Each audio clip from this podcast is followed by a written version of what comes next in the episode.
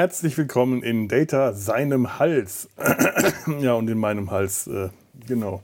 In Data seinem Hals, der hoffentlich etwas weniger belegt ist als mein eigener. Ich bin Felo und ich habe heute einen Gast zum ersten Mal hier im Podcast. Ich begrüße den Michael. Hallo. Hallo Felo, freut mich hier zu sein. Michael, wo könnten dich denn die, äh, die lieben Zuhörer her kennen? Du bist ja auch ein viel, äh, ein, ein, ja, ein, ein Podcast-Hase, ein alter. Ja, ähm, ich habe einen Podcast, der heißt fantastischeantike.de. Und also das ist eigentlich ein Blog, zu dem ich parallel noch einen Podcast betreibe. Und da untersuche ich die Fantastik, also Horror, Antike und äh, Horror, Science Fiction und Fantasy und schaue mir da an, wie in diesen Genres jeweils die Antike rezipiert wird. Das heißt, mhm. ich bin von Haus aus eigentlich Althistoriker und habe mich jetzt noch so zum Fantastikforscher gemausert. Boah, ich finde, das ist eine schöne Ergänzung. Also äh, von, von den Themen her, das, das finde ich, passt ja sehr gut zusammen. Ja, das stimmt. Das sollte man ja eigentlich erstmal gar nicht meinen, aber tatsächlich passt das doch ziemlich gut zusammen, ja. Ja, ganz viele von den Geschichten, die wir heute modern erzählen, die haben wir aus alten, alten Erzählungen übernommen. Äh, also warum nicht in der Antike mal nachforschen, was uns heute in der modernen äh, Fiktion vertraut vor, vorkommt. Das sehe ich durchaus Parallelen. Ja, genau, hm. genau. Das ist mir ursprünglich eher zufällig aufgefallen. Und zwar hatte ich so ein paar Kurzgeschichten von Isaac Isamov, äh, äh, Isamov gelesen. äh, Quatsch, Asimov. Asimov, von Isaac Asimov, mein Gott, gelesen. Und da kam auf einmal so ein makedonischer König vor, den, also wenn man jetzt nicht gerade Althistoriker ist, den kennt kein Mensch so. Ja. Ne? Und ich dachte, was macht der denn da auf dem Raumschiff? Ne? Und äh, dann habe ich noch eine andere Story von Asimov gefunden, wo Hannibal vorkam und so. Und dann habe ich gedacht, krass. Und dann habe ich das mal immer weiter recherchiert und immer mehr gefunden. Ja, und jetzt ist das meine Hauptbeschäftigung geworden. Ich bin gerade total fasziniert. Ich weiß nicht, wie viele Kurzgeschichten äh, von Asimov ich schon gelesen habe. Und die kenne ich beide nicht. Toll. Toll, jetzt habe ich wieder was, was ich rausfinden will. Das ist einer meiner absoluten, äh, gerade was Kurzgeschichten angeht, Lieblingsautoren. Äh, ich, ich, mag seine Kurzgeschichten lieber als seine Romane, weil er, äh, finde ich, ein sehr großes Talent hat, in so einem kurzen Umfang eine Geschichte zu erzählen, äh, prägnant anfangen und prägnant aufzuhören mit einer Pointe, mit, einem, mit einer guten Handlung und Figuren, die sich ganz schnell selbst erklären, die man ganz schnell verstehen kann. Ja. Und, ja. Ja. Asimov, da muss ich jetzt mal schauen. Toll. Ich muss, ich muss auch sagen, ähm, ich finde also jetzt auch aus meiner ähm, sehr ungewöhnlichen Perspektive, dass mhm. ich als Althistoriker mir diese Science-Fiction-Stories anschaue, das ist unglaublich clever gemacht zum Teil. So, ne? Also ich war mhm. da schon beeindruckt, so manche Sachen, die der thematisiert, die konnte man fast so im Unterricht benutzen. Äh, und das hängt damit zusammen, dass Asimov äh, mal eine Zeit lang überlegt hat, Historiker von Beruf zu werden. Ah. Der hat sich dann aus finanziellen Gründen dagegen entschieden und hat halt, was war er, Biochemiker, irgendwie sowas, hat er ja dann gemacht. Mhm. Und ähm, er hat dann auch tatsächlich einige Geschichtssachbücher geschrieben über die Griechen, über die Römer, über die Ägypter und so. Na, also der, der, der wusste schon, wovon er schreibt. So, ist ganz cool. Also ich kann mich auch an einiges von äh, ihm erinnern, dass zum Beispiel Karthago war mal ein Thema in einer äh, Geschichte, um der es um, wenn, wenn ich den jetzt nicht durch total mit, mit, mit einem anderen verwechsel, das hoffe ich passiert mir gerade nicht, in der es um eine Art Zeitbetrachter geht. Genau, ja, genau. Da das, war die, das war die zweite Geschichte, die mich auf mein Thema ah, gestoßen okay, hat. Dann kann genau. ich sie doch. Das ist eine Hammergeschichte. Ja, die ist wirklich toll die, die wäre es auch mal wert, dass wir die mal hier im Podcast, jetzt wo wir sie gerade haben, hm, ja, ich glaube, ich setze die mal auf den Plan. ich ich habe da zufällig einen Aufsatz drüber geschrieben, über diese Geschichte und die anderen können wir vielleicht mal die Shownotes setzen oder so. Ja, das machen wir auf jeden Fall.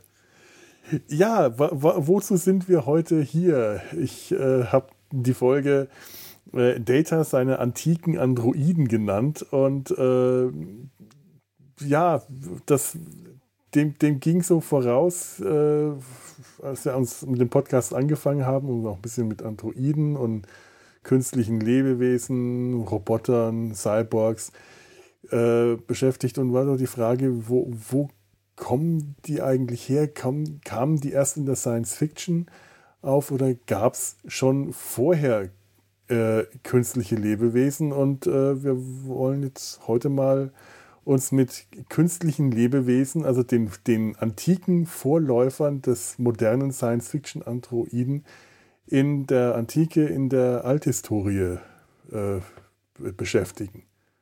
Ist das so, genau. dass äh, habe ich das Thema, denn ich habe es mir leider nicht selber ausgedacht und ich versuche das gerade ja, nee, ein bisschen das, so das, wiedergegeben. Das hast, du, das hast du gut auf den Punkt gebracht. Ja. Und zwar ist es tatsächlich so, dass ja das, was wir so als griechische Kultur bezeichnen, mhm. das beginnt ja im literarischen Sinne für uns mit Homer. Wir haben keine Ahnung, wer Homer war, ob es den wirklich mhm. gegeben hat, ob das einer war oder ob das mehrere waren und so, ist ja egal. Es geht um die homerischen Werke, ne? also ja. das, was aufgeschrieben wurde unter diesem Namen. Und das sind einmal die Ilias, also ein Auszug mhm. aus dem Krieg um Troja und dann natürlich die Odyssee, ja. die Reise des Odysseus von Troja zurück nach Hause nach Ithaka. Und tatsächlich in diesen ältesten Werken, literarischen Werken der griechischen Kultur, die uns erhalten geblieben sind, da haben wir tatsächlich eben schon künstliches Leben drin. Mhm. Und das finde ich insofern recht bemerkenswert, als dass diese beiden Werke, also Ilias und Odyssee, die werden jetzt unterschiedlich datiert. Die sind vielleicht im 8. Jahrhundert vor Christus oder im 7. Jahrhundert vor Christus aufgeschrieben worden, vielleicht sogar noch ein kleines bisschen später. Aber der oder die Dichter dieser beiden Werke, die haben sich die Stories, die die da aufgeschrieben haben, nicht ausgedacht, sondern das waren Stories, die schon im Umlauf waren. Mhm. Das sind halt die, die das schriftlich fixiert haben. Das heißt, was in diesen Werken an Stories über künstliches Leben vorkommt, ist halt schon eine Weile vorher mündlich tradiert worden. Das heißt, es ist noch älter, diese Idee, als eben diese Werke, in denen wir das zum ersten Mal schriftlich stehen haben. Ja. Das ist ja schon ziemlich spannend irgendwie.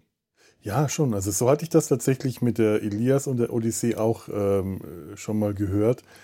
Ich hatte noch die äh, Unterscheidung irgendwann mal aufgeschnappt, dass die Ilias mit größerer Wahrscheinlichkeit eine Tradierung überlieferter Geschichten ist, während die Odyssee äh, eher wie ein äh, originales Werk eines Autoren wirkt. Äh, aber da, da ist es, ist es habe ich jetzt so eine ganz vage Laienvorstellung.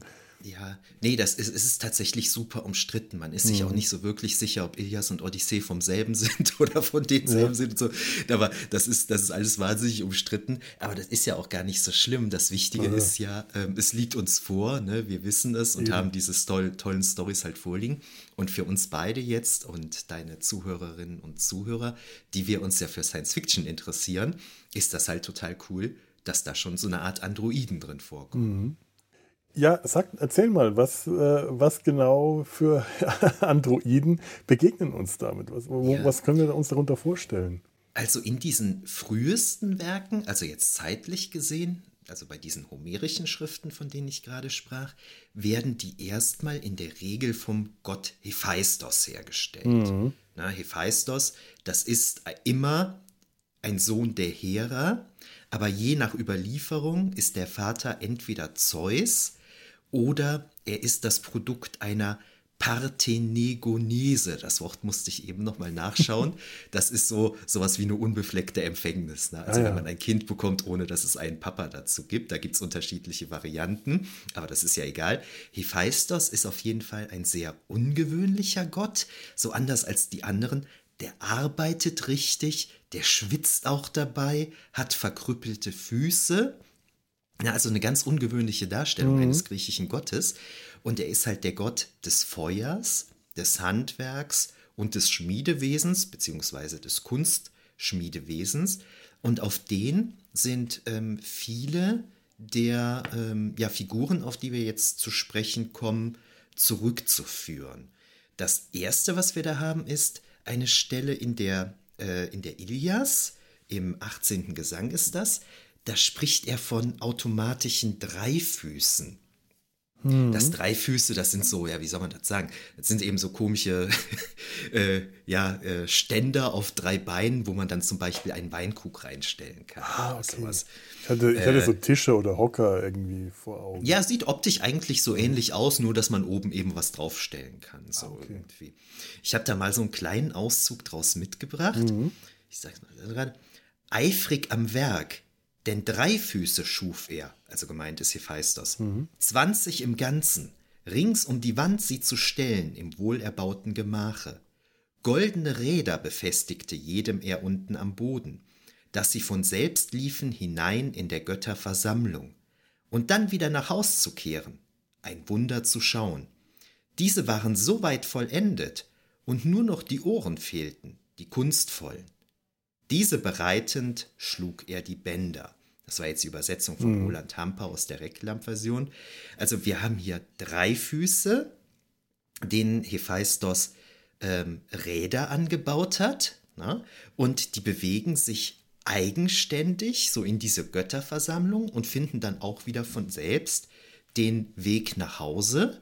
Na? Ich weiß jetzt gar nicht, was die da konkret machen, ob die da Weinkrüge hinbringen oder was, weiß ich, Ich habe nicht. auch gerade so die Vorstellung von automatischen Kellnern. Äh, Ja, vor genau, Augen. genau, genau. So, ver so verstehe ich das tatsächlich auch. So, so wie so kleine äh, R2D2s Ja, oder ja. so, ne, die dann da so rumrollen und, Also und was bringen. Ein Tablett Und- oben drauf haben, wo sie Genau. den Wein servieren, wo sie kleine Knappereien und solche Sachen servieren. Genau. Weil das auch so mein ähm, zu einer Frage passt, die ich vielleicht später äh, dann noch habe, wozu eigentlich diese künstlichen Wesen gut sind. Aber ich lasse dich erstmal, ähm, wollte ich nicht unterbrechen.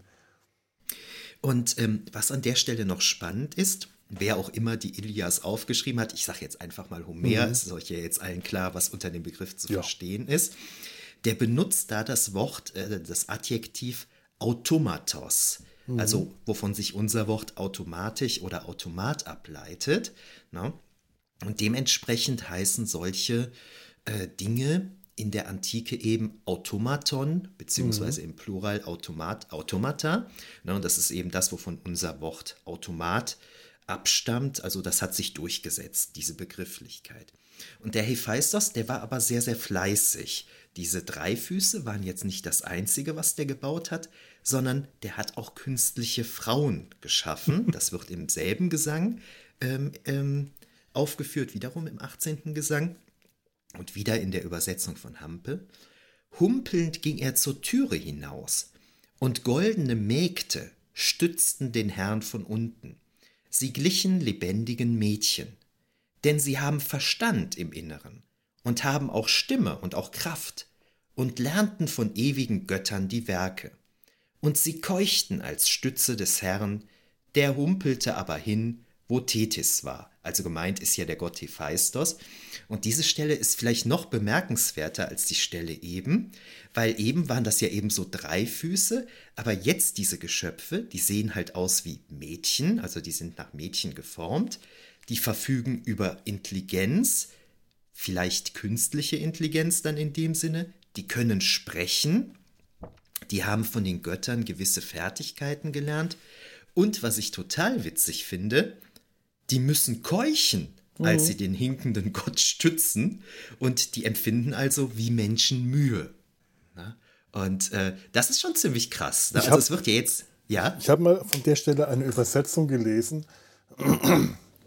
Eine andere Übersetzung, die dann nicht äh, sie, äh, äh, sagt, sie äh, haben Verstand in ihrem Inneren, sondern sie haben Verstand im Herzen. Und ich finde das sehr interessant, dass der Verstand, äh, das hatte ich auch schon mal irgendwo gehört, in der Antike nicht im Gehirn, sondern im Herzen angesiedelt wird. ja, Ist dir das auch schon mal untergekommen? Ähm, ich ich, ich, ich, ich habe es jetzt gerade nicht mehr richtig im Kopf. Äh, Im Bauch habe ich irgendwie im Kopf, Hm, aber ich das bin mir gerade nicht sein. sicher. Irgendwie äh, äh, wo- woanders auf jeden Fall. Aber es kann schon sein, dass du da recht hast. Das ist das Herz, das habe ich gerade nicht mehr im Kopf. Hm. Also es kann sein, dass es auch der Bauch war, die Übersetzung. Ich bin mir jetzt nicht mehr ganz sicher. Ich habe leider diesmal sehr nachlässig, was, was Notizen angeht. Ich habe nämlich gar keine. Ähm, nee, aber es würde ja dann Sinn haben, ne? wenn Mhm. in der Übersetzung vom Herzen die Rede ist, ne? dass die Gedanken dann da sind. Das wird ja auf jeden Fall Sinn haben. es wirkt Ähm, natürlich für, für, jemand, für, für uns heute also mal nochmal ganz anders, weil wir sind jetzt gewohnt, äh, das Herz mit Gefühlen äh, in Verbindung zu bringen, was natürlich Mhm. auch genauso Quatsch ist wie mit dem Verstand, weil das Herz ist nur dazu da, um äh, Blut durch den Körper zu pumpen und ist genauso wenig für Gefühle äh, zuständig wie für, äh, für, für Gedanken. Aber wenn wir sowas, wenn ich jetzt sowas höre, sie haben Verstand im Herzen, dann habe ich sofort das Gefühl, also das Bild einer fühlenden Maschine vor mir, eines fühlenden Androiden, während ah, Verstand ja. im Kopf bei mir halt nur den rein, äh, den, den gefühllosen Androiden aller Data. Der hat Verstand, aber er hat keine Gefühle äh, sofort ja, Ja. ja, stimmt, stimmt. Das ist natürlich ein Bild, das mir jetzt aus meiner 21. Jahrhundert äh, äh, herkommt. Und deswegen äh, hatte ich mich daran erinnert, es irgendwo mal gelesen zu haben, dass einfach in der Antike der Verstand nicht im, im Kopf, also der, der Denk, dass der, der, die Denkprozesse nicht äh, mit dem Gehirn in Verbindung gebracht wurden, sondern mit dem Herzen. Das kann aber auch ja ähm, Achtelswissen sein, was ich da ja. aufgeschrieben nee, ich, habe. Ich habe aber auch so was ähnliches im Kopf. Also so, so ich glaube, das, das, das geht schon in die richtige Richtung, zumal das mit deiner Übersetzung ja wahrscheinlich stimmen wird. Mhm. Das, ist, das ist leider immer so das äh, Problem mit der griechischen Geschichte oder mit der alten Geschichte und der Mythologie. Das sind halt insgesamt 2000 Jahre. Ne? Mhm. Und da hat man manchmal Schwierigkeiten, sich an jedes Detail zu erinnern. Also da habe ich auf jeden Fall was ähnliches wie du im Kopf. Können wir vielleicht nochmal in die Shownotes schreiben und das dann klarstellen, wenn wir es wieder gefunden gefunden haben. Ja. Was ich an der Stelle jedenfalls auch spannend finde, ist, es wird ja gar nicht so konkret gesagt in diesem Fall jetzt. Na, du hast gerade Data gesagt. Können wir uns diese goldenen Mädchen jetzt von innen wie Maschinen vorstellen? Oder sind das einfach so Goldpüppchen, die der zum Leben erweckt hat als Gott oder so? Ne? Das wird ja gar nicht so genau gesagt. Da Hephaistos eben der Gott des Handwerks und der Schmiedekunst ist, versteht man das, glaube ich, in der Regel so wie Maschinenmädchen. Das hängt damit zusammen, dass noch ein paar Mal anders eben auch überliefert ist, dass er Maschinen gebaut hat. Das finde ich ja auch so spannend. Das ist so, wenn, wenn wir heute an äh, künstliches Leben denken, an künstliche Intelligenz, an Androiden, Cyborgs, äh, an, an, Roboter, dann sind wir automatisch, gehen wir von Technologie aus, von Technik, von mhm. Technologie, von Wissenschaft. Nun ist es so, dass ich äh, davon ausgegangen war, künstliches Leben in, in der Antike, in der antiken Mythologie oder vielleicht auch in der Mythologie des Mittelalters, siehe der Golem, dass das mehr auf Magie oder göttlichen Ein, göttliches Einwirken äh, zurückzuführen ist und nicht auf nicht gar nicht auf Technologie. Und nun habe ich hier diesen äh, den Gott, der künstliches Leben schafft, Hephaistos, aber es ist, wie du sagst, ein sehr ungewöhnlicher Gott. Es ist nicht der strahlende, glänzende Gott, sondern es ist ein Handwerkergott. Der ist also auf der, nicht auf derselben Stufe wie, äh, wie Zeus und Hermes und die anderen strahlenden oder, oder Apoll, Lichtgestalt, sondern er ist der hässliche, humpelnde, hinkende Gott, über den sich auch die anderen lustig machen, der, ja. äh, der, der, der Außenseiter in der ganzen in, in, im ganzen Olymp auf seine Weise ist, weil er ein Handwerker ist. Und der wiederum erschafft jetzt diese Automaten und die, die, diese künstlichen äh, Lebewesen, diese lebenden Statuen. Und das äh, ist für mich eine ganz interessante äh, Kombination. Denn einerseits entstehen sie durch göttlichen Einfluss und dadurch für mich in meinem Kopf immer noch durch Magie, aber gleichzeitig ist es eben ein Gott, der ein Handwerker ist, ein Techniker, ein, genau. ein, auch ein, der dann unter Umständen viel näher an dem Wissenschaftler dran ist, der einen Cyborg konstruiert, an Dr. Zoom, als äh, an ähm, Rabbi Löw, der den Golem zum Leben erweckt hat. Ja, auf jeden Fall, auf jeden mhm. Fall. Äh, zu dem, was du eben gesagt hast, der ist irgendwie so ein, ein, humpelnder Gott, ein vielleicht hässlicher Gott und was weiß ich was. Witzigerweise ist der ja ausgerechnet verheiratet mit Aphrodite. Aphrodite, ja. Das ist ja auch irgendwie krass. Ne? Gut, die betrügt ihn dann mit Ares und so, dann rächt mhm. er sich dann da aber wieder. Na, aber das ist wirklich eine super spannende Gottheit irgendwie. Mhm. Ne? Weil der passt eigentlich gar nicht so ins Bild. Und mit dem nächsten Beispiel, da, da nähern wir uns schon ein bisschen dem, was du gerade eben auch gesagt hast. Ähm, zu den ältesten Zeugnissen zu künstlichem Leben ähm, zählt nämlich auch eine unwiderstehlich schöne künstliche Frau, die wiederum von Hephaistos erschaffen worden ist. Diesmal haben wir das aber nicht durch Homer überliefert, sondern durch Hesiod. Der kam so ein klein bisschen später in Werke und Tage. Und zwar beauftragt Zeus da den Hephaistos damit, aus Wasser und Erde aus ähm, als ersten weiblichen Menschen ein wunderschönes Ebenbild der Göttinnen zu schaffen. So, und das ist dann eben die Pandora, die wir heute alle von, wegen ihrer Büchse, beziehungsweise eigentlich mhm. war es ein, ein, ein Krug oder Korb, kennen. Und die bekommt dann von jedem ein Geschenk und so weiter, von jedem der Götter. Und dann kommt die halt zu den Männchen und öffnet die sprichwörtliche Büchse der Pandora und so weiter. Und ähm, also die Parallelen zur biblischen Eva sind hier, glaube ich, auch mehr als offensichtlich. Und ähm, was hier aber eben auch spannend ist, das ist halt so diese erste Frau und die wird dann dementsprechend eben auch künstlich erschaffen. Hier aber ganz klar jetzt kein Automaton, na, also das ist keine mhm. Maschine, sondern das ist eine Lehmfigur, die, die zum Leben erweckt wird. Also so gesehen irgendwie künstliches Leben, aber eine andere Geschichte irgendwie. Na, und ähm, eine Lehmfigur, die zum Leben erweckt wird, da denke ich dann schon direkt wieder an die Bibel, an die Schöpfungsgeschichte. Genau, deshalb meinte ja. ich gerade, Parallelen zu Eva sind natürlich offensichtlich ja, natürlich. in dem Fall. Ne? Und äh, das ist auch äh, sehr, sehr spannend. Also nur hier, hier wird jetzt kein Leben nachgeahmt oder so. Es ist ja die erste Frau. Ne? also ja. es ist ja ne, also keine Nachahmung, sondern was Neues. Wieder in Richtung Automaton kommen wir dann beim Wächter Talos. Aber äh, gerade ja. kurz bevor wir zu Talos kommen, mhm. ähm, gibt es nicht in der griechischen Mythologie auch noch, ähm, gibt es denn nicht auch noch eine Schöpfungsgeschichte, dass äh, Menschen aus Lehm geschaffen wurden, dass die ersten Menschen aus Lehm geschaffen wurden von den Titanen, glaube ich? Prometheus. Ne? ja, Prometheus, genau. War das genau. Lehm? Ja, das war Erde oder Lehm, ja. genau. genau. Okay. Ähm, das ist, ähm, also hier die Pandora, die wird ja auch im ähm, Prometheus-Kontext geschaffen. Die mhm. wird ja zu den Menschen geschickt, äh, weil Prometheus den Menschen das Feuer gebracht hat. Ne? Das mhm. ist ja die, die, mhm. göttliche Strafaktion dafür. Und ähm, das ist in der griechischen Mythologie dann aber so, dass es im Prinzip für ganz viele Stories ganz viele unterschiedliche Varianten gibt. Ja, aber klar. es gibt auch die Variante, ähm, dass Prometheus eben den Menschen geschaffen hat. Und dann wird ihm irgendwie so ähm, Lebensart, Lebensatem eingehaucht. Ne? Und ähm, da ist aber auch eben das Spannende, die griechische Kultur, die geht ja von, ja, ich sag jetzt mal so, wo wir sie wirklich greifen können, ab 800 vor Christus mhm. bis zur römischen Eroberung. Und dann im römischen Reich wird die ja weiter fortgeführt und die wird halt immer weiterentwickelt. Ne? Das heißt, vieles, was wir haben, stammt eigentlich erst aus römischer Zeit ne? und es ist eigentlich gar nicht das, was die Leute im 8. Jahrhundert geglaubt haben und so. Das mhm. muss man sich auch immer noch dazu denken. Das ist vielleicht so ein bisschen wie bei Star Wars, wo man erst nur die Filme hatte. Na? Ne? Und dann gibt es auf einmal noch ganz viele Bücher und Comics und, ja, und ja. neue Filme und du hast A-Kanon, B-Kanon, C-Kanon und das passt alles gar nicht mehr so wirklich zueinander und so weiter. Das ist, glaube ich, so ein ähnliches Phänomen. Das ist eine schöne Parallele. Das finde ich sehr gut. Ich hatte jetzt gerade versucht, äh, mein, mein, mein, äh, meine intellektuellen Fähigkeiten zusammenzukratzen und wäre jetzt auf die Nibelungensage äh, gekommen, aber ich finde Star Wars eigentlich schöner als Parallele dazu für die Vorgehensweise, ja. Ja, es, es gibt, führe ich dann vielleicht gerade noch an, es gibt auch eine schöne Parallele an der Stelle zu Star Trek die hatte mein Kollege äh, George Kovac ähm, äh, irgendwann mal aufgeschrieben. Und zwar so diese ursprünglichen Geschichten, die halt aufgeschrieben worden sind, dann unter anderem von Hesiod und Homer.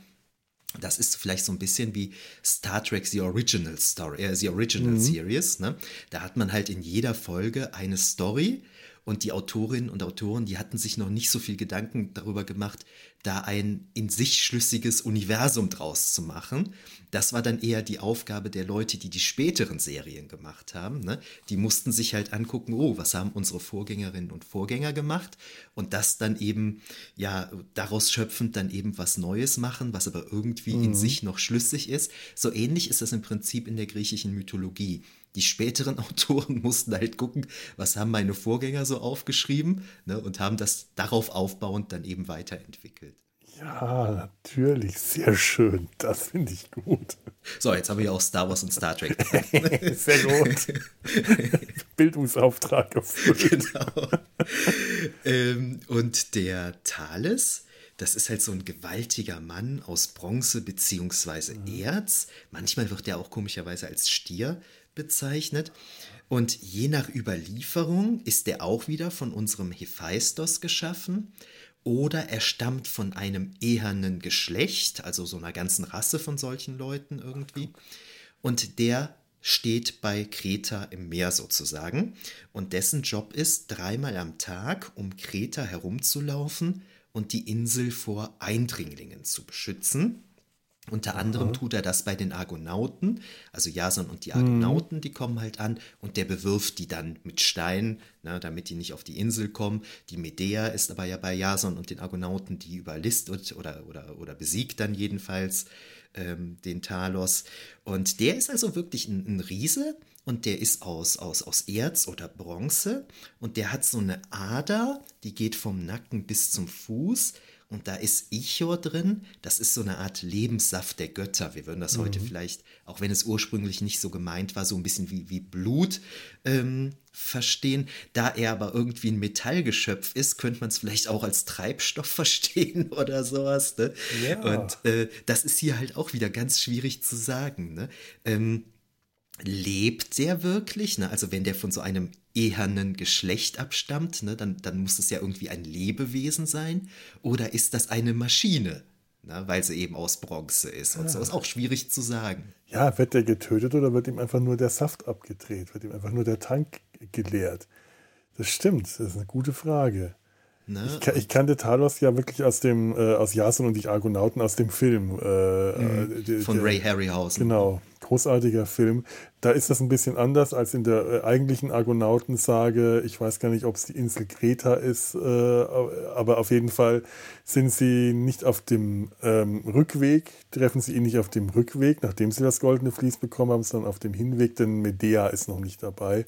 Ah, okay. Und sie, ich weiß gar nicht, wie sie ihn besiegen, aber ich glaube auch, äh, sie schaffen es irgendwie, ihm den, dem Stöpsel auszuziehen. und läuft aus. Genau, unten am Fuß. Dann. Genau. Und ja, großartige ja. Animationen. Also Jason und die Argonauten ist äh, ein toller Film, wirklich unglaublich schön. Und Ray Harryhausen hat fantastische Stop-Motion-Animationen in diesem Auf Film jeden gemacht. Fall.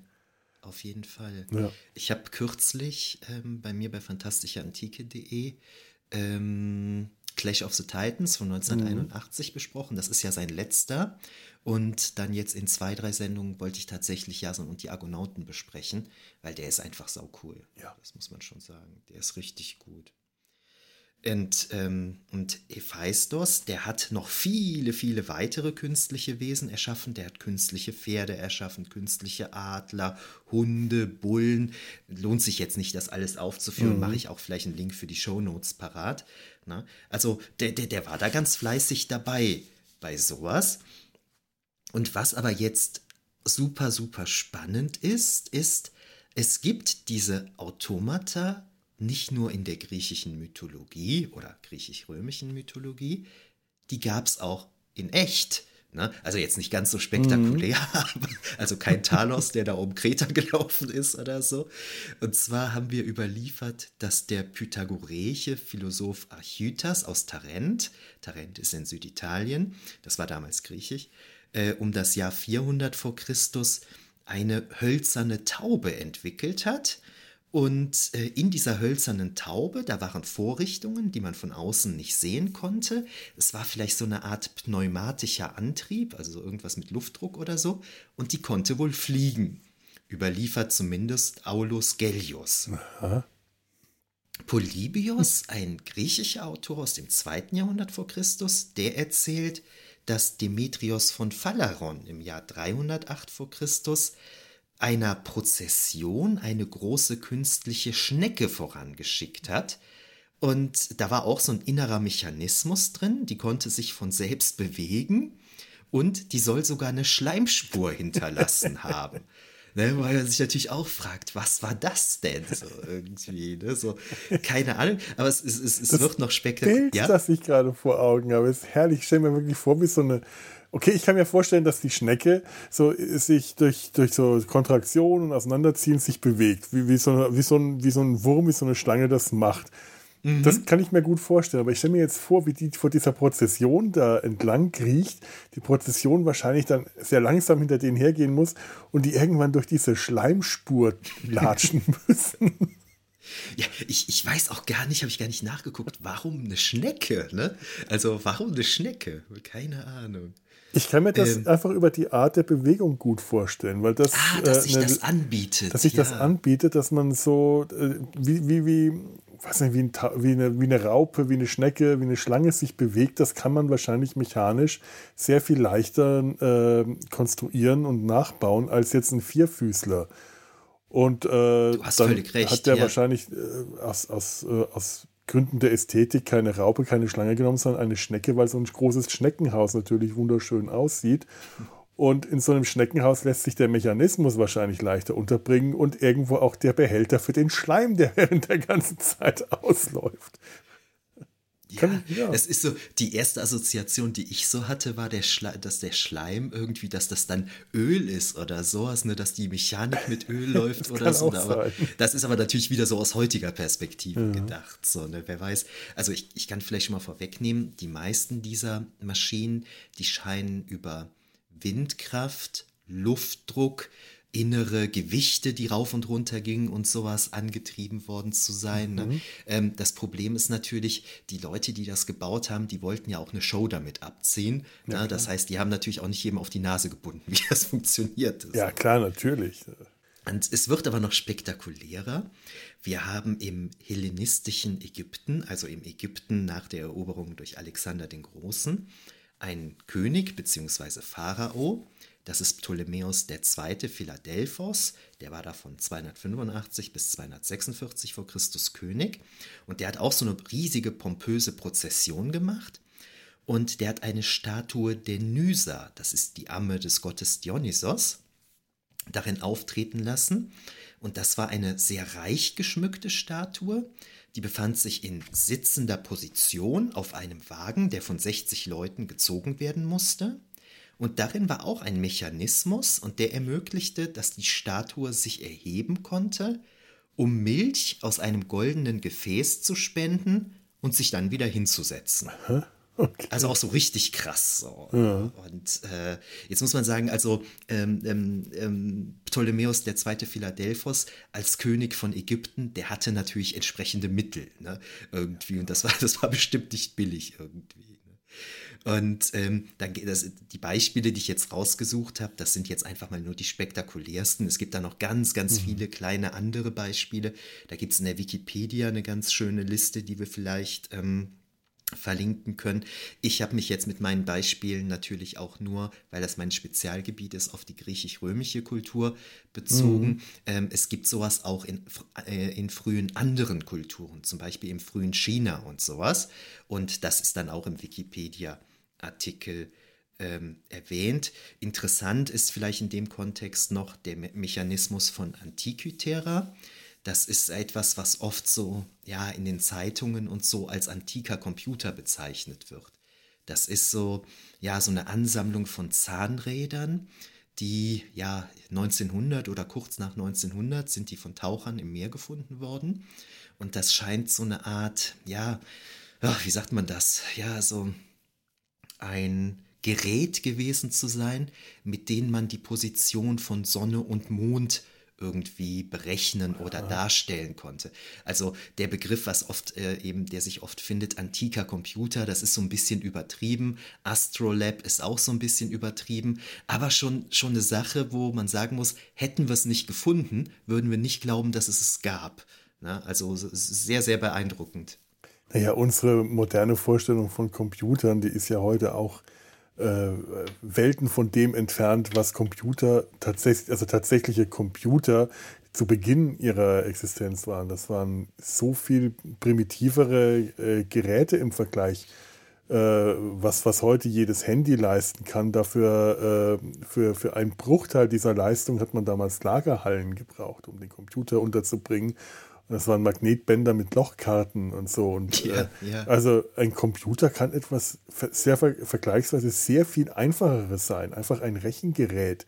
Äh, das kann ich, also ich, ich kann da schon unter der, äh, was du gerade beschrieben hast, unter dem, äh, der Kategorie Computer durchaus für mich ablegen und bin da sehr zufrieden damit. Ich finde das durchaus nicht verkehrt, ja. das so zu bezeichnen. Stimmt so, in der Hinsicht so von Rechner abgeleitet, genau, passt das auf jeden Fall. Ähm, wenn ich das alles jetzt mal so ein bisschen zusammenfasse, ist ganz spannend, dass diese Automata immer der Unterhaltung dienen, ne, dem Staunen, mhm. dem Wundersamen. Soweit wir wissen, sind die nie zur Arbeit eingesetzt worden. Mhm. Wir wissen auch später aus römischer Zeit, da hat man schon so eine Art, ja, ich sag mal, Proto-Dampfmaschine irgendwie entwickelt, ne? die man aber auch so benutzt hat, um Leute zu beeindrucken irgendwie. Oder in früherer Zeit, da hat man dann eben mit all dem, was ich eben gesagt hat, mit Luftdruck und Wind und was weiß ich, so so Vorrichtungen geschaffen, dass die Tempel die Türen automatisch öffnen konnten oder so, ne, um die Leute eben zu beeindrucken. Aber man ist nie auf die Idee gekommen, das irgendwie für Arbeitskraft zu nutzen. Und das wird manchmal in der Literatur vermutet, Vielleicht hängt das damit zusammen, dass das Sklavenhaltergesellschaften waren. Ja, ja. Ne? Die sind gar nicht, die hatten ja keinen Arbeitskräftemangel. Ne? Das ist, die konnten ja relativ äh, unbegrenzt auf Arbeitskräfte zurückgreifen in dem Sinne. Ja, ja, klar. Der, der klassische Roboter in der Science-Fiction-Literatur ist ja eine, eine, eine Abwandlung oder beziehungsweise kommt von dem Begriff Sklave. Und ja. äh, deswegen sind Roboter äh, in der äh, und Androiden in der Science Fiction auch meistens einfach haben eine rein Funktion, eine, eine Funktion, eine reine funktionale Funktion.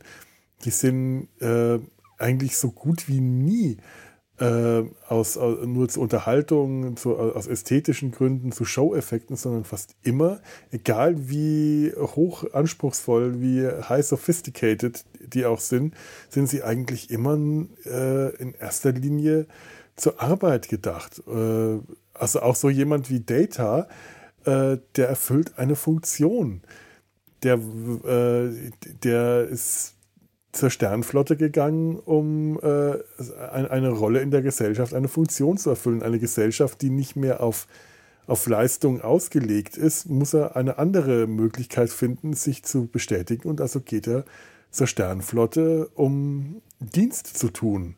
Der hätte genauso gut auch, ähm, erst in der Sternflotte, auf der Enterprise fängt er an, Kunst zu schaffen, zu malen und sich den schönen Dingen zuzuwenden. Das hätte er genauso gut von Anfang an machen können. Niemand in der äh, Gesellschaft der Föderation hätte ihn davon abgehalten. Weil diese Gesellschaft eben auch keinen äh, Mangel an Arbeitskräften mehr hat. Das ist zwar keine Sklavenhaltergesellschaft, aber das ist eine Gesellschaft, in der das nicht mehr notwendig ist. Also ja, wäre ein, ja. ein Android äh, auch nicht dazu mhm. notwendigerweise ähm, bestimmt, äh, körperliche Arbeit oder überhaupt irgendeine Art von Arbeit zu verrichten. Und das finde ich interessant, dass, äh, äh, dass Data trotzdem eine Funktion erfüllt, dass man in der Antike, äh, dass es in der Antike aber tatsächlich eben, dass diese Automaten das nicht machen mussten. Warum auch? Es, ich kann mir schon vorstellen, du hast da so einen tollen Gimmick, du hast da so ein tolles Kunststück, das willst du nicht verschwenden damit, dass äh, Ding, was weiß ich, Kohlen schippt oder so. Ja, genau. Ja. Das wäre Verschwendung. Und äh, man konnte die ja auch nicht so in Serie produzieren ja. oder so, ne, sondern es sind ja alles handgemachte Maschinen. Und das ist, ist, ist ja auch einfach super aufwendig. Mhm. Also, dass das, dass so, dass dann auch ein ganz anderer Wert inne wohnt, so, als, als wenn wir heute, keine Ahnung, in den Fortwerken in Köln Ford Escort bauen oder ja. sowas. Ne? Ganz andere Geschichte. Ja, aber das finde ich auch total spannend. Äh, manche Sachen haben aber, sind nicht zum Arbeiten gedacht, haben aber zumindest irgendwie einen Nutzen. Es hat da so zum Beispiel so eine Art Feuerlöcher mal gegeben, die man sich irgendwie ausgedacht hat. Naja, und äh, im Mittelalter ist das antike Wissen ja zu weiten Teilen so ein bisschen in Vergessenheit geraten. Mhm. Und in der Renaissance, als man halt so die alten antiken Zeugnisse wiederentdeckt hat, wiedergelesen hat und so, da ist man dann eben auch wieder auf diese Stories von den alten Automata gekommen, fand das super spannend und hat da dann auch eben wieder angeknüpft, was dann jetzt kommt eine Vermutung von mir, was sich dann vermutlich dann eben auch auf die frühe Fantastik ausgewirkt hat. Mhm. Ja, das kann gut sein. Ja. Und ich hatte ja eben schon mal angesprochen, wir haben so ein paar Beispiele, wo, wo nicht so ganz klar ist, ist das jetzt eine Maschine oder ist das etwas, was belebt wird einfach? Da habe ich noch äh, zwei Beispiele gefunden. Da geht es jetzt wieder um künstliche Frauen. Das ist vielleicht wie in der, wie in der Science Fiction. Künstliche Frauen ist, glaube ich, äh, irgendwie äh, äh, wesentlich häufiger vorzufinden als künstliche Männer. Irgendwie, da ist Data, glaube ich, eine der Ausnahmen. Ähm, da haben wir einmal als ganz berühmtes Beispiel den, den Bildhauer Pygmalion. Der lebte laut Ovid, einem römischen Dichter, auf Zypern und der ist sein Leben lang Junggeselle geblieben, da ihm Frauen zu verdorben erschienen. Man muss sagen, Ovid ist ein bisschen, bisschen kann man vielleicht auch streichen, misogyn. Das ist relativ problematisch, was der immer so über Frauen schreibt und das überträgt er hier offensichtlich auf seinen Pygmalion.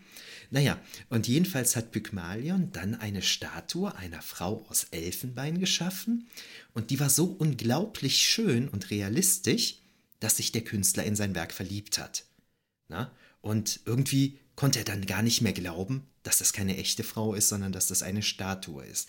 Dann hat er angefangen, die zu liebkosen, mit ihr zu sprechen, ihr Geschenke zu machen. Er hat sie sogar in sein Bett gelegt.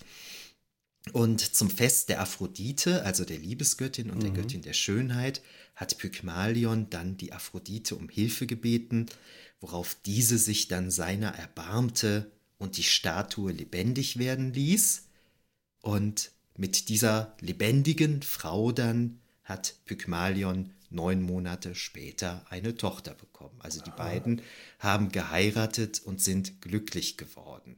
Na, und, und das hat ein, es, hat ein Happy End tatsächlich? Das hat ein Happy End, auf jeden Fall. Und hier ist es also tatsächlich so, hier ist es definitiv keine Maschine, ne, sondern das ist eine Statue aus Elfenbein und der wird quasi per göttlichem Eingriff Leben eingehaucht. Mhm.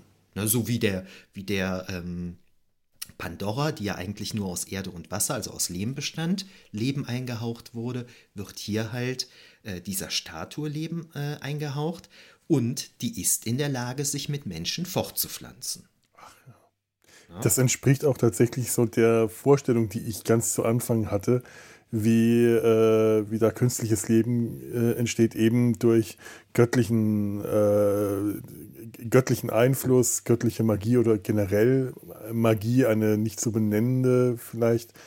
Zum Beispiel bei äh, in der Argonautensaga ist ja auch die Stelle, äh, wenn Jason, ähm, ähm, wie heißt er, ähm, das, das goldene Vlies ist das auf Vlies? Kolchis, heißt die Insel? In Kolchis. In Kolchis, mhm. ja.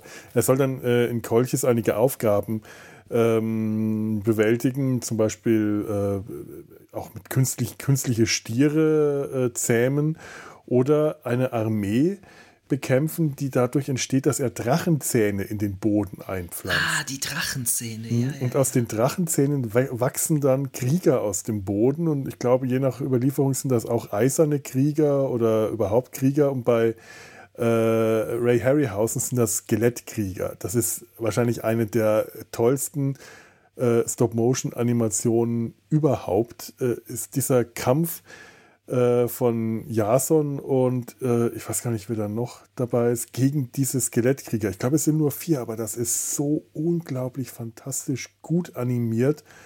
Ähm, das ist gar nicht lang, aber der war da endlos dran beschäftigt. Diese Skelettkrieger, die eben künstlich aus dem Boden gewachsen sind, zu, äh, zu bekämpfen. Und ähm, da ist, da, das ist ja auch einfach durch äh, eine nicht näher bestimmte Magie äh, sind, diese, sind diese künstlichen Krieger entstanden.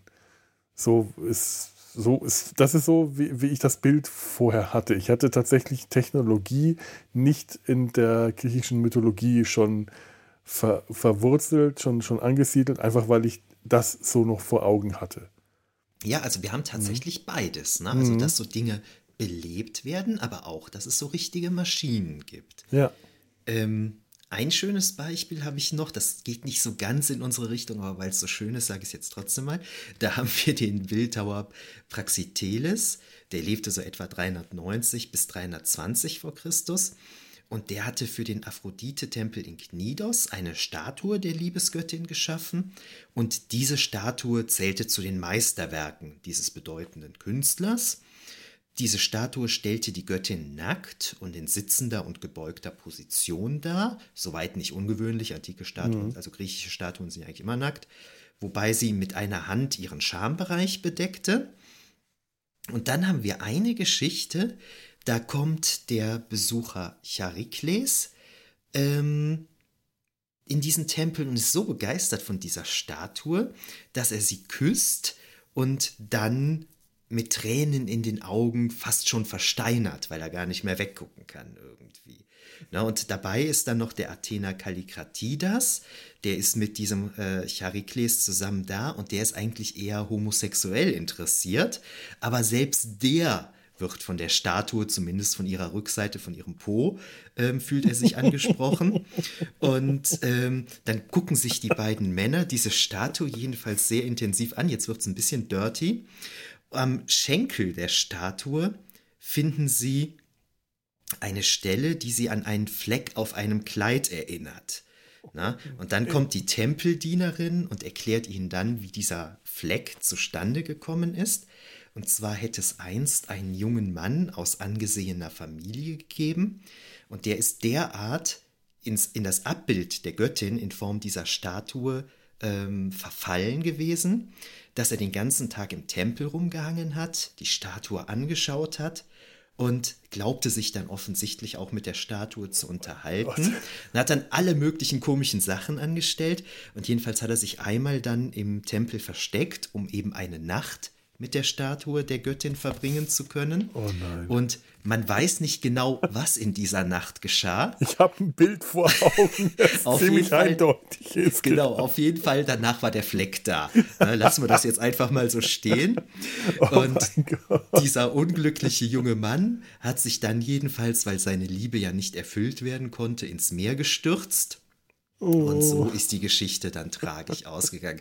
Also diese Statue ist halt tatsächlich wirklich nur eine Statue, die wird nicht zum Leben erweckt, aber ist trotzdem halt in der Lage, diese Männer, selbst diesen, ja, bisexuellen, homosexuellen, das ist in der griechischen Antike alles mhm. ein bisschen anders, ja. als dass unsere Begrifflichkeiten da passen.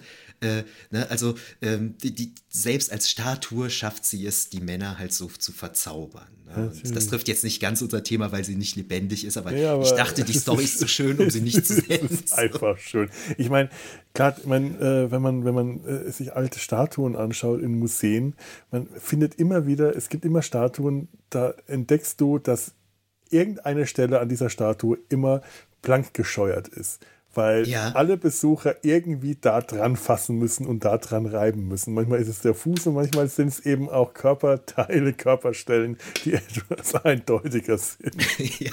die etwas einschlägiger sind, in eine ja. andere Richtung ja, das, gehen. Das, das kann ich mir also gut vorstellen. Das ist natürlich tatsächlich so, ne? Die Masse macht das dann auch, ne? Das ist natürlich klar. Ja. Naja, also ähm, das sind dann eben, also eher das erste, das Pygmalion-Beispiel ist dann eben ein Fall, wo etwas, ja, wo tote Materie eben belebt, Entschuldigung, wo tote Materie eben belebt wird und dann tatsächlich eben zu einem Lebewesen wird. Mhm. Hm. Toll. Ja. Also das geht dann in eine ganz andere Richtung. Und ähm, das war ja eigentlich unser Aufhänger vom Anfang. Na, in der Science Fiction haben wir ja einerseits natürlich äh, ja, unzählige Roboter, Androiden, Cyborgs, was auch immer. Aber eben auch gerade dieses Thema der künstlichen Frau, das findet sich ja auch ziemlich oft ähm, mhm. in, der, in der Science Fiction. Ne? Das fängt ja schon an 1816 mit der Olympia in E.T.A. Hoffmanns Der Sandmann. Ja. Ne? Und dann, keine Ahnung, bei Blade Runner, bei The Stepford Wives und so weiter. Metropolis von Fritz Lang. Metropolis, ja. genau, das kommt ja überall vor. Ne? Ja. Und das ist tatsächlich ein Thema, das haben wir schon in den äh, ältesten literarischen Werken, die uns so erhalten sind. Ja, stimmt. Ja gut, ich meine, ich habe jetzt gerade auch von gedacht, ach, das kann nicht sein. Es gibt doch viel, bestimmt viel mehr männliche, äh, künstliche äh, Androiden und Roboter und so, also Androiden. Aber du hast recht, äh, wenn man darüber nachdenkt, ich glaube tatsächlich, dass die Frauen, künstliche Frauen, doch beliebter sind als, als Motiv. Ja, mhm. ähm, also in eine andere Richtung gehend dann zumindest, ne? Ja. Zumindest wenn es so um, um Verlieben und sowas geht. Ne? Mhm. Ne? Das war, was hatte ich denn überlegt? Genau, also die Olympia in, im Hoffmanns Der Sandmann, die macht den Protagonisten ja quasi wahnsinnig, sodass der sich am Ende, wenn ich es richtig im Kopf habe, sich in den Tod stürzt.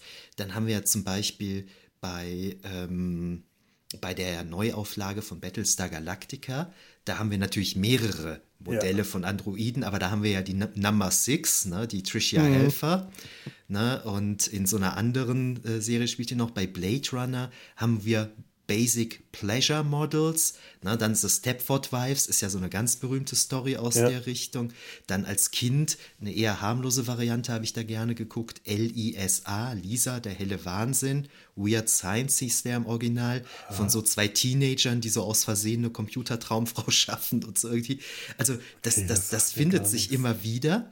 Wobei das aber manchmal dann auch zu realen Gefühlen führt. Ne? Also bei Blade Runner verliebt sich Harrison Ford ja tatsächlich in die Replikantin Rachel mhm. oder bei Ex Machina, na, da haben wir ja den Programmierer, der sich in, in die Ava verliebt. Bei Her, na, da haben wir das, dass sich der Protagonist in diese Stimme der künstlichen Intelligenz ah, ja, verliebt. Ja. Beim Foundation-Zyklus, da wären wir wieder bei Isaac Asimov, da haben wir ja den Protagonisten Harry Selden, der sich in die Historikerin mhm. Dors Venabili verliebt, die, Spoiler, äh, ja, womöglich auch nicht so ganz menschlich ist. So, ne? Und äh, bei Star Trek in der Originalserie What Are Little Girls Made Of, na, da haben wir ja die berühmte Andrea, Ne, die, die ja auch eben so, so, so, so ein, ein, ein weibliches äh, Wesen ist. Und zumindest jetzt, also was so dann so, ja, wie soll man sagen, so Liebesbeziehungen angeht und sowas, ne, finde ich, findet man sowas eigentlich eher in Bezug auf Frauen. In Bezug auf Männer fällt mir im Prinzip nur Data ein. Data und Tasha, Tasha ja. Ne? Dann gibt es noch so eine Black Mirror-Folge. Da ähm, hat eine Frau so eine Affäre mit einem Programm. Und äh, ja, viel mehr Beispiele sind mir da damals nicht eingefallen. Ich kann mich auch an eine Geschichte von Asimov erinnern, äh, in der auch einer von den von seinen, seinen Robotern als äh, Liebhaber äh, eingesetzt wird. Aber auch nur ganz vage und mehr fällt mir tatsächlich auch nicht ein. Ja. Also ich glaube natürlich schon, es wird da schon ähm, einige männliche äh, Vertreter geben, ja. aber ich glaube die weiblichen, also äh, entweder ist das jetzt Zufall, dass die mir eher einfallen, äh, aber ich glaube es gibt einfach mehr weibliche. Schieben wir es ruhig mal auf den Umstand, dass die meisten Science-Fiction-Autoren wahrscheinlich Männer waren und dann ja. ganz klassischerweise Liebesgeschichten immer mit einer äh, weiblichen Person als äh, Objekt der Begierde oder der romantischen Zuneigung beschrieben haben und äh, dann äh, dementsprechend äh, ist es natürlich spannender, wenn sich die, äh, wenn, wenn sich der Mensch in die, äh, in die künstliche Frau, in, die, in das künstliche Wesen verliebt, äh, als umgekehrt. Es wäre natürlich auch spannend, wenn sich ein Roboter in einen Menschen verliebt, aber in der Regel wird das dann eher aus der Sicht des Menschen geschrieben, weil äh, weil, weil sich das wahrscheinlich für ein menschliches Publikum, eine menschliche Leserschaft sehr viel leichter ähm, ist, sich da hinein zu versetzen in diesen schrägen, äh, in diesen schrägen Gedanken, könnte ich mich in eine Maschine verlieben und ja, wenn sie so aussieht wie die Traumfrau, dann könnte ich das. Und äh, da kann ich mir schon eine recht, recht einfache Vorstellung deswegen überlegen, warum vorstellen, warum äh, es tatsächlich mehr Frauen in, in, diesen Rollen gibt als Männer Künstler. Ja, du hast, du hast völlig recht, na klar. Weil eben, ich habe ja eben im 19. Jahrhundert mit E.T.A. Hoffmann angefangen.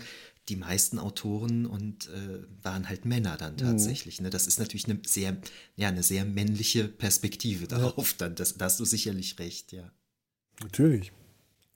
Ich überlege aber auch gerade, hm, ob es äh, ob es nicht auch genau diese anders, diese umgekehrte Perspektive, der, das Künst, die künstliche Lebensform, das künstliche Wesen, das sich in einen Menschen verliebt.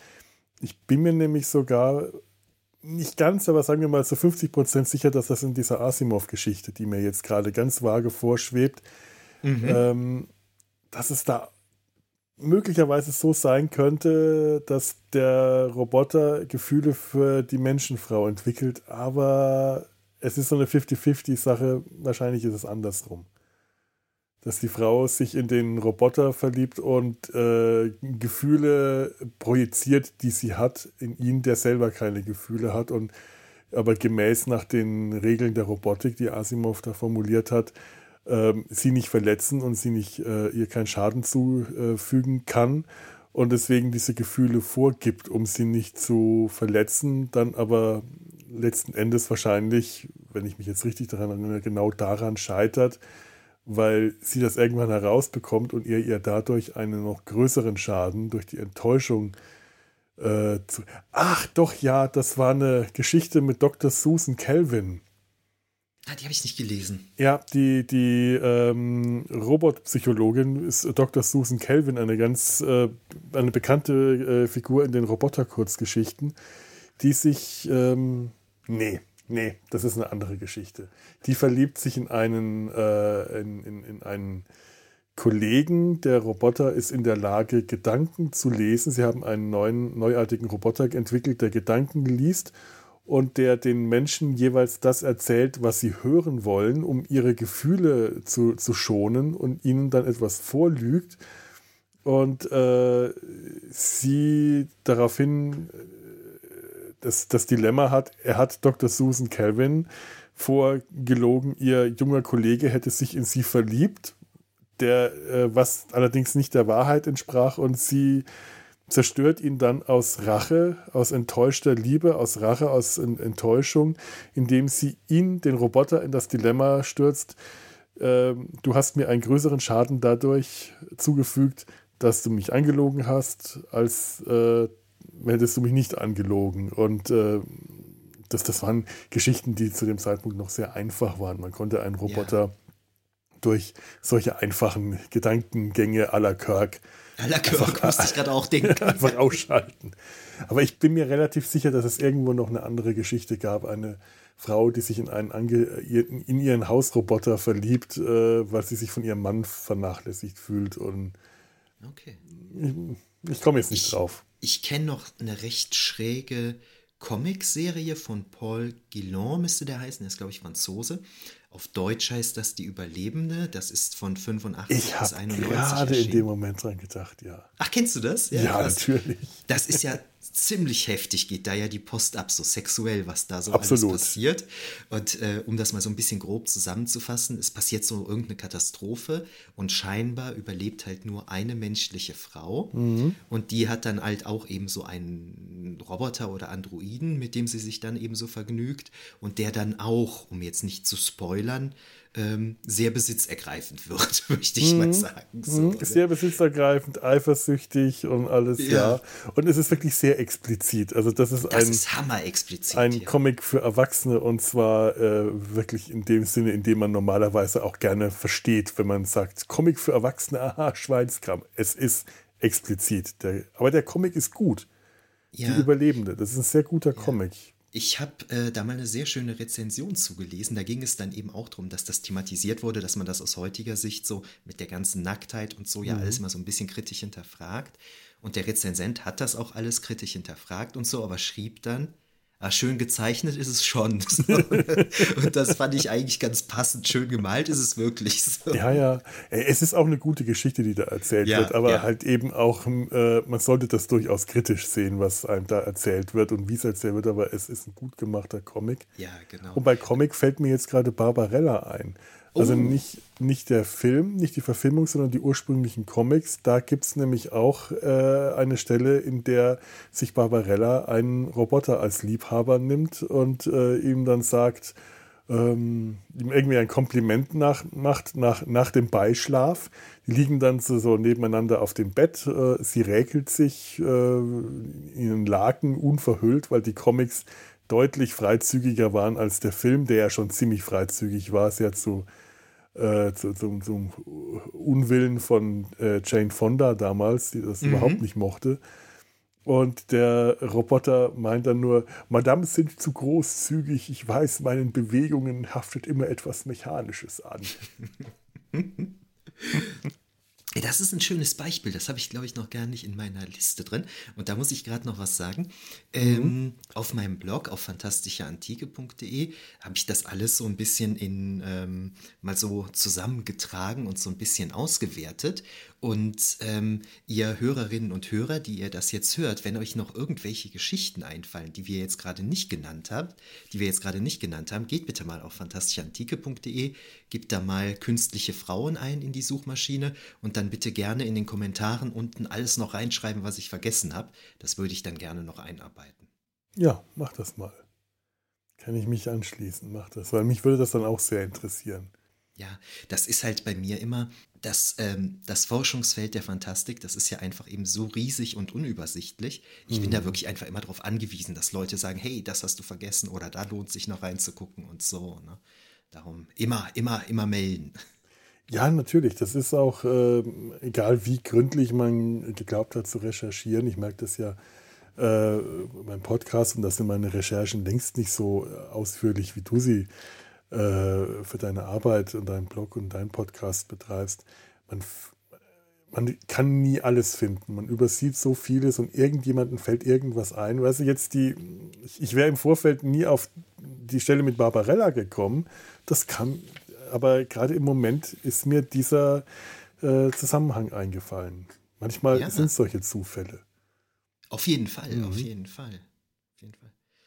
Ähm, damit wäre ich, glaube ich, mit meinem künstlichen Thema, äh, künstlichen Leben-Thema durch und könnte gleich zu dem äh, anderen Thema übergehen. Ich müsste aber mal ganz kurz eine Pause einlegen. Ja, das ist eine gute Idee. Ne? Dann ich bin ich in zwei Minuten wieder zurück. Ja, gerne fünf. Ich brauche auch eine kleine Pause. Okay, okay, ja. bis gleich. Bis gleich. Ja, schön, sind wir wieder da. Ähm, ich denke, mit dem äh, Thema künstliches Leben sind wir eigentlich auch soweit durch, aber du hast tatsächlich noch was anderes mitgebracht, was auch sehr schön gerade in diesen Themenbereich, den wir jetzt heute hier, äh, äh, mit, mit dem wir uns beschäftigen, da eigentlich sehr schön auch reinpasst. Was ist das denn?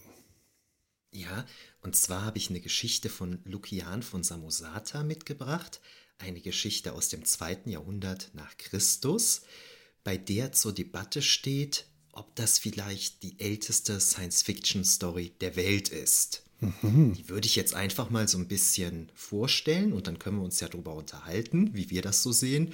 Und die Zuhörerinnen und Zuhörer ja. können uns ja in die Kommentare schreiben, wie sie das so sehen. Fange ich vielleicht erstmal damit an, wer Lukian von Samosata war. Das war ein bedeutender griechischsprachiger Rhetor und Satiriker. Also ein Rhetor ist ein Redner bzw. Lehrer der Redekunst. Und ähm, der ist irgendwann zwischen 115 und 125 nach Christus in Samosata geboren. Das ist am Euphrat gelegen in der heutigen Türkei. So etwa 190 nach Christus gestorben. Also um es mal zusammenzufassen, er lebte im zweiten Jahrhundert nach Christus. Mhm hat dann an der Westküste Kleinasiens eine rhetorische Ausbildung genossen, ist dann so ein bisschen umhergewandert, ist in Griechenland gewesen, ist in Gallien gewesen und in Italien gewesen und war schließlich dann in der Verwaltung des römischen Reiches tätig, konkret in der Provinz Ägypten. Warum wir diesen Menschen heute noch kennen ist, der hat halt relativ viel geschrieben. Erhalten von ihm sind rhetorische Schriften, Dialoge, die meisten davon satirisch. Pamphlete hat er gerne geschrieben, das sind Schmähschriften. Und dann eben erzählende Schriften. Und zu diesen erzählenden Schriften gehören eben seine wahren Geschichten. Manchmal findet man das auch im Singular als wahre Geschichte, da ist dasselbe mit gemeint. Mhm. Um den Inhalt schon mal so grob zusammenzufassen, wir werden jetzt gleich aus dem zweiten Jahrhundert nach Christus eine Geschichte hören, in der es um eine Weltraumreise geht, in der es um einen interstellaren Krieg zwischen außerirdischen Völkern geht, in, dem, äh, in der eine Entführung durch Außerirdische thematisiert wird und in der es um die Kolonisation unbewohnter Gestirne geht, Toll. was für das zweite Jahrhundert nach Christus wohl relativ spektakulär ist, würde ich mal sagen. Ja, das würde ich auch ja. sagen. Das würde man jetzt nicht so erwarten. Nee. Worum geht es da?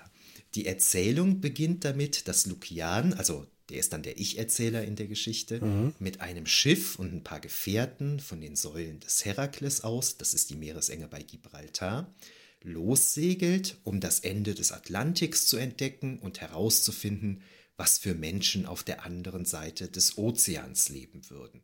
Da ist ja schon mal spannend dran, man, ne, also da mhm. ist schon mal mhm. die Idee, auf der anderen Seite des Atlantiks könnten Menschen leben. Das ist ja schon mal interessant.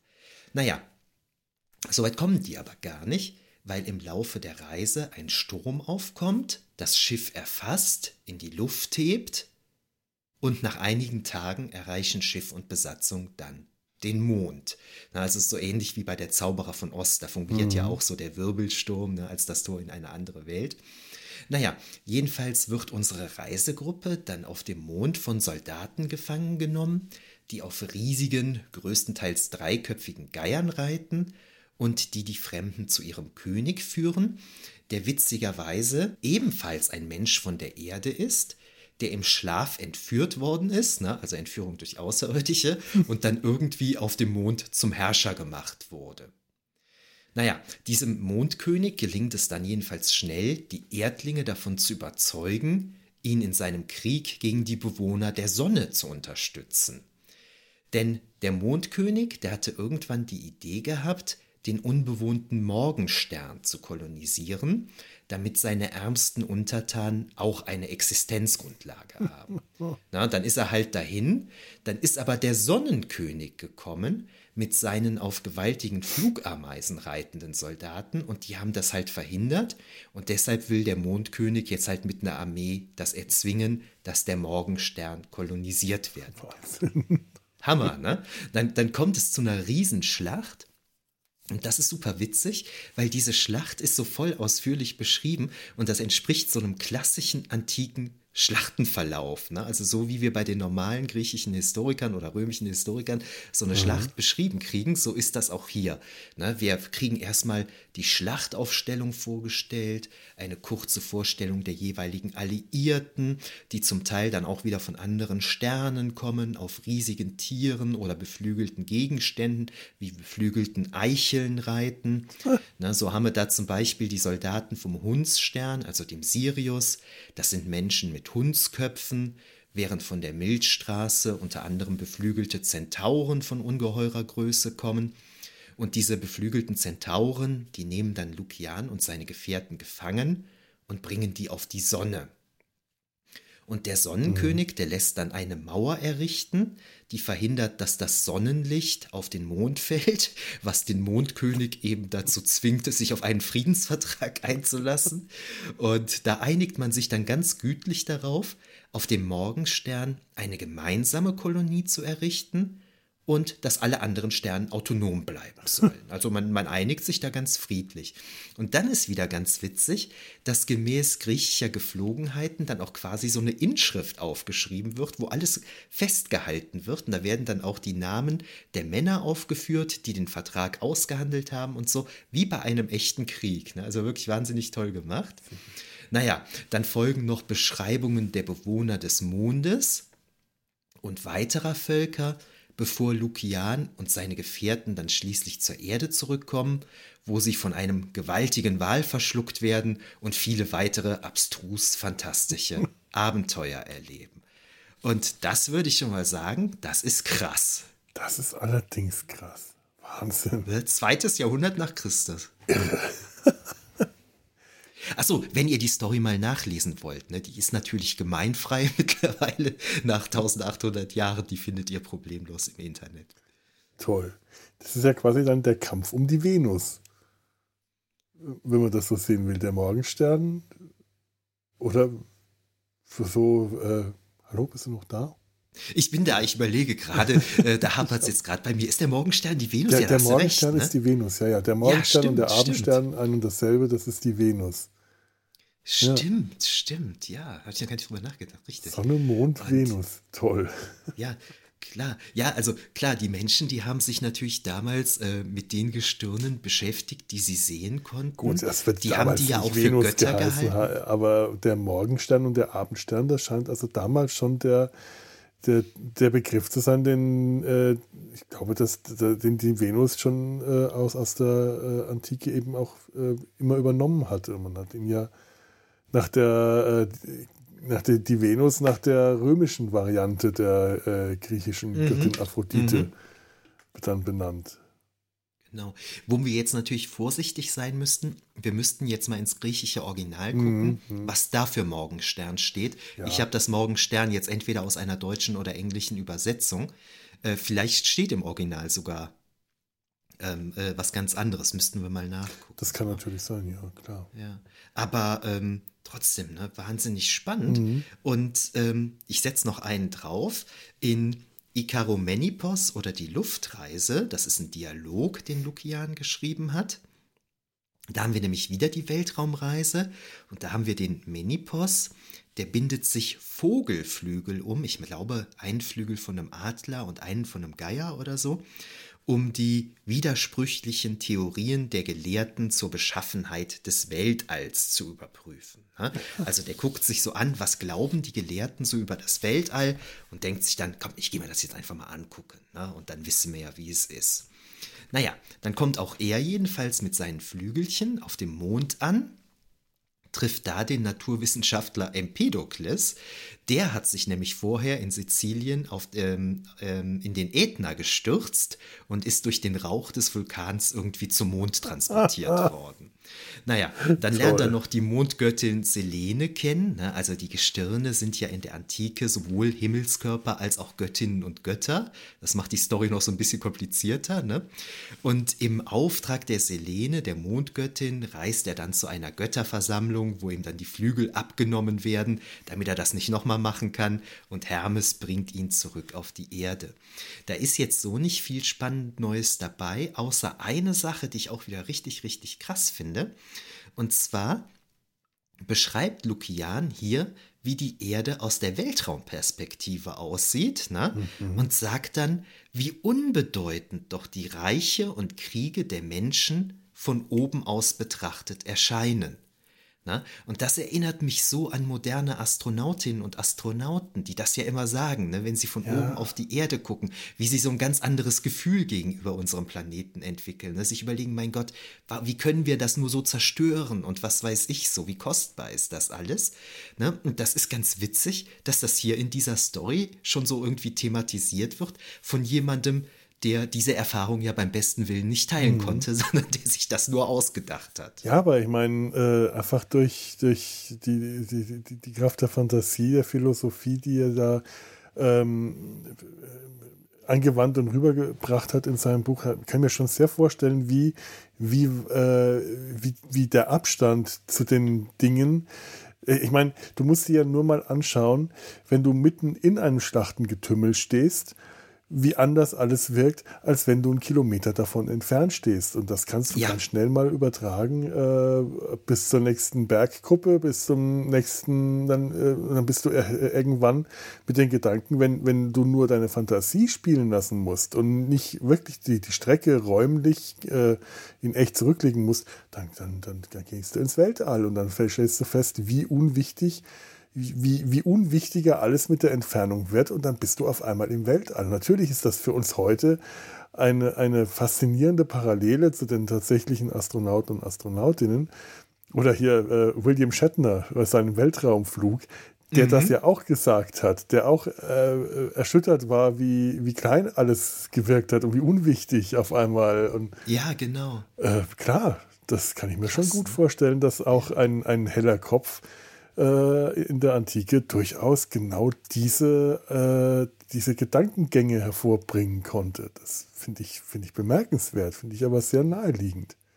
Ich finde das umso bemerkenswerter, als Lukian sich bei dieser Story, also besonders bei der ersten Story, bei die wahre mhm. Geschichte, größtmöglichste Mühe gegeben hat, den albernsten Blödsinn aufzuschreiben, den er sich ausdenken kann. Stimmt. Und da, da geht es jetzt nämlich darum, weshalb überhaupt umstritten ist, ob das jetzt eine Science-Fiction-Story ist oder nicht. Ähm, das, das, das, hängt mit der Intention des Autors zusammen. Mhm. Na, also Lukian hatte nicht vor, das zu schreiben, was wir heute als Science Fiction bezeichnen. Ihm ging es darum, zeitgenössische fantastische Reisegeschichten und Berichte über Wunder und Mythen auf die Schippe zu nehmen, beziehungsweise sich über Leute, also über Leserinnen und Leser, lustig zu machen, die jeden Blödsinn glauben, den sie in so einer Geschichte lesen. Na, und das erklärt er in der Einleitung zu seinem Werk dann eben auch ganz klar.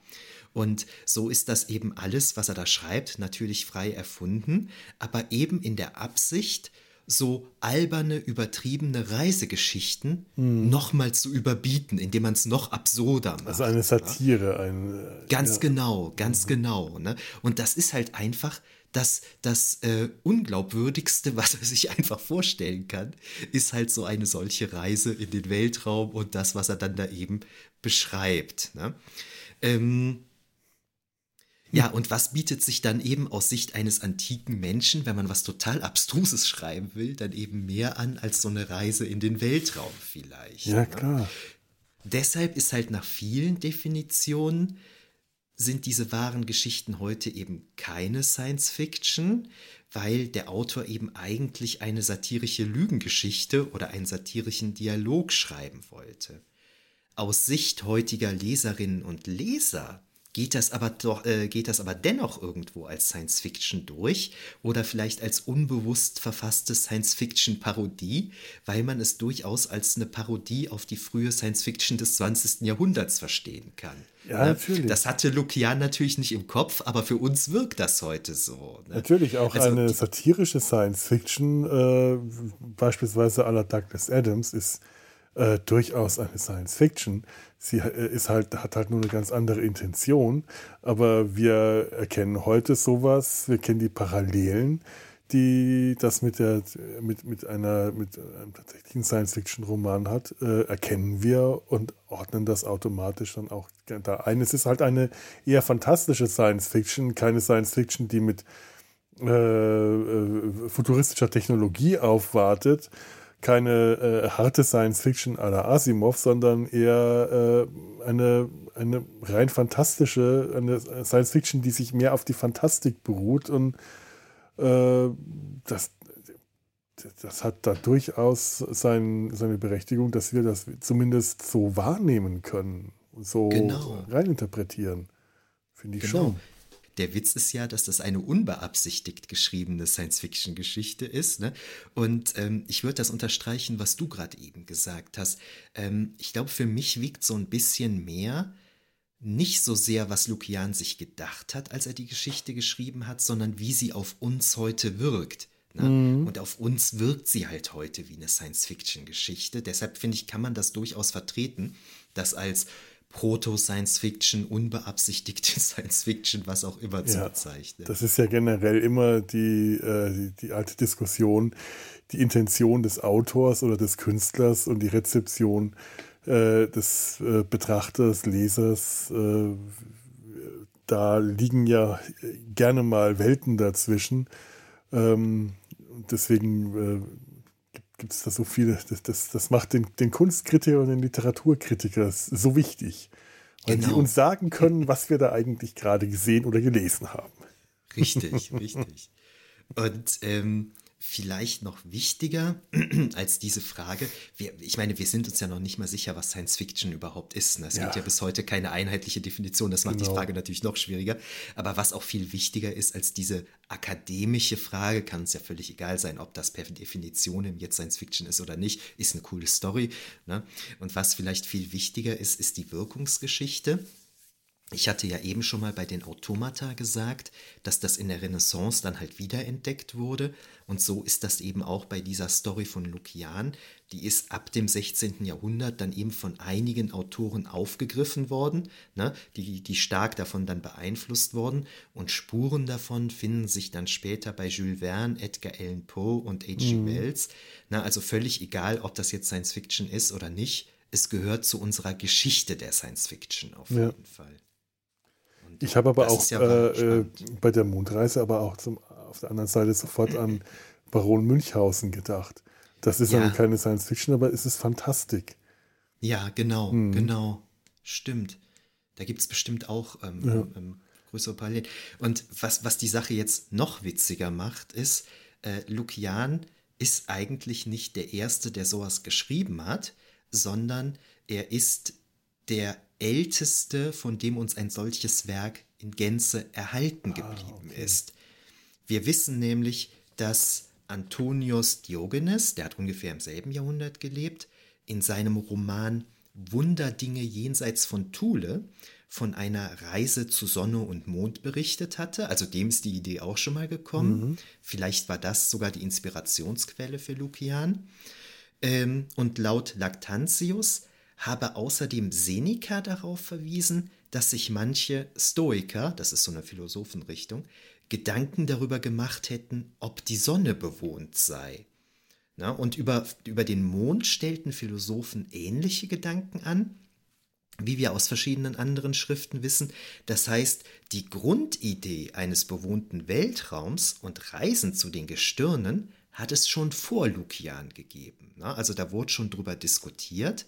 Und ähm, auch wenn Lukian das alles satirisch gemeint hat, es ist ja schon bezeichnend, dass er zumindest auf die Idee gekommen ist, dass ja. sowas irgendwie aufschreibbar ist als Geschichte. Ja, natürlich. Natürlich. Das allein ist ja schon eine kreative Leistung für sich, die äh, enorm ist. Also ob es ernst gemeint ist oder nicht, aber die, die, die Idee ist da und die hat, das ist toll, ja.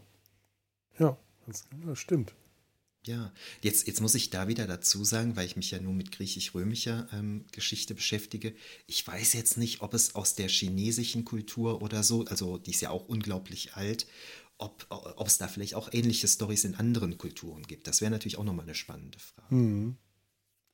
Ist, ich ich überlege auch gerade, ob ich jetzt irgendwas mir, weil, weil du chinesische Kultur sagst, ich glaube, da habe ich auch schon mal was aber das ist jetzt eine ganz vage Erinnerung, dass, es, dass ich da auch mal was mit einer Weltraumreise, es kann eine Reise im Traum oder im Schlaf oder so etwas in der Art gewesen sein, dass ähm, jemand im Schlaf in eine andere Welt, äh, auf einen anderen Planeten ins Weltall ge gebracht, befördert wurde. Also es klingeln da sogar ganz vage, vage Erinnerungen, aber ich bringe die leider in kein, kein auch nur annähernd konkretes Bild mehr.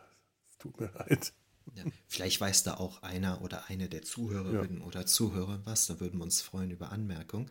Aber ähm, damit äh, haben wir jetzt quasi eigentlich den Kreis ganz schön geschlossen. Wir hatten ja am Anfang gesagt, dass äh, Antike und Fantastik doch näher beieinander liegen, als man so denkt. Ja, das stimmt. Und hier sieht man halt, ähm, jetzt mal ganz abgesehen davon, dass sich die moderne Fantastik natürlich an Story-Elementen, an Topoi und so der Antike bedient. Es gibt da auch wirklich eben solche Zusammenhänge, dass so Vorformen oder Elemente von Dingen, die wir aus der Fantastik kennen, die hat es tatsächlich schon in der Antike gegeben. Mhm. Was ja auch irgendwie cool ist. Ja, das stimmt.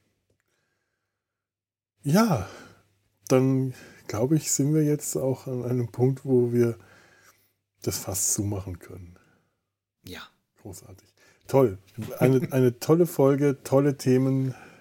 Ich bin ganz begeistert. Es ist auch schön, dass ich mal mehr zuhören durfte, als selber zu reden. Ist eine für mich mittlerweile etwas ungewohnte Aufteilung, aber sehr schön. Ich habe das sehr, sehr genossen.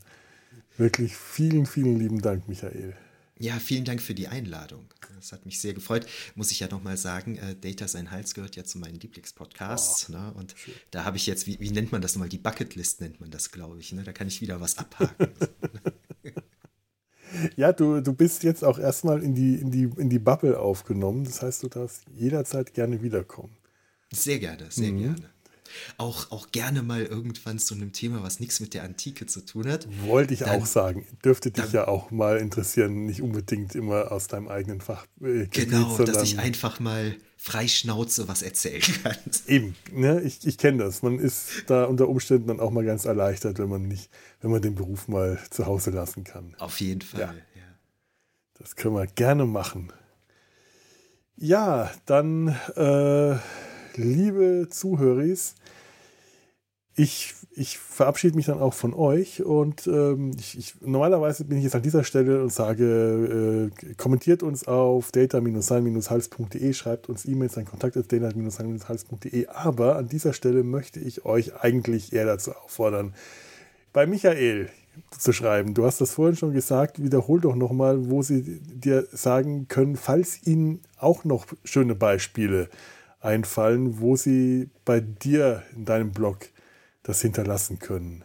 Ja, auf fantastischeantike.de, wenn ihr da in der Suchfunktion einfach eingebt, künstliche Frauen, dann werdet ihr diesen Artikel finden und da würde ich mich freuen, wenn ihr da Hinweise geben würdet.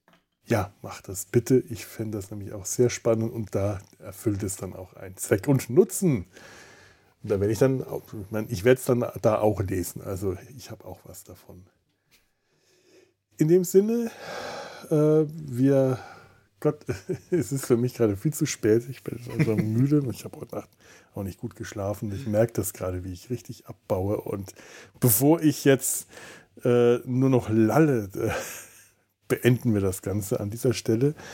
Nochmal vielen Dank und ähm, euch da draußen einen schönen Morgen, Abend oder Nacht, wie und wann, wo immer ihr gerade seid. Und ähm, ja, in dem Sinne, lebt flott und in Frieden.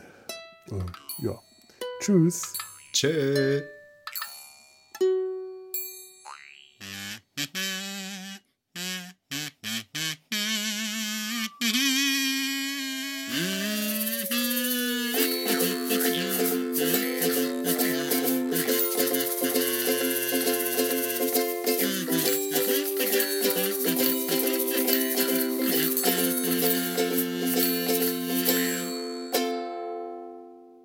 Ach, siehste, ja, das wollte ich noch sagen. Auch eine künstliche Lebensform, die kein Herz hat. Das war der Zauberer von Oz. der Zauberer von Oz. Ja, ja. Der, der Zinnemann hätte ich ja. doch nur ein Herz. Stimmt, stimmt. Ja, also ich, muss, ich musste damals dran denken, ob der Zauberer von Oz vielleicht auch von Lukian, also diese Idee mit dem Wirbelwind, das muss ich auch mal irgendwann recherchieren, wie oft es diese Story mit dem Wirbelwind eigentlich ja. gibt. So, ne? Ist ja, ja, das ist ja eigentlich ein cooler Cliff, ne? durch so einen Wirbelwind Leute in so eine fantastische Welt zu bringen. Ja, natürlich. Hätte ich nur ein Gehirn. Eine Produktion des Podcast Imperiums.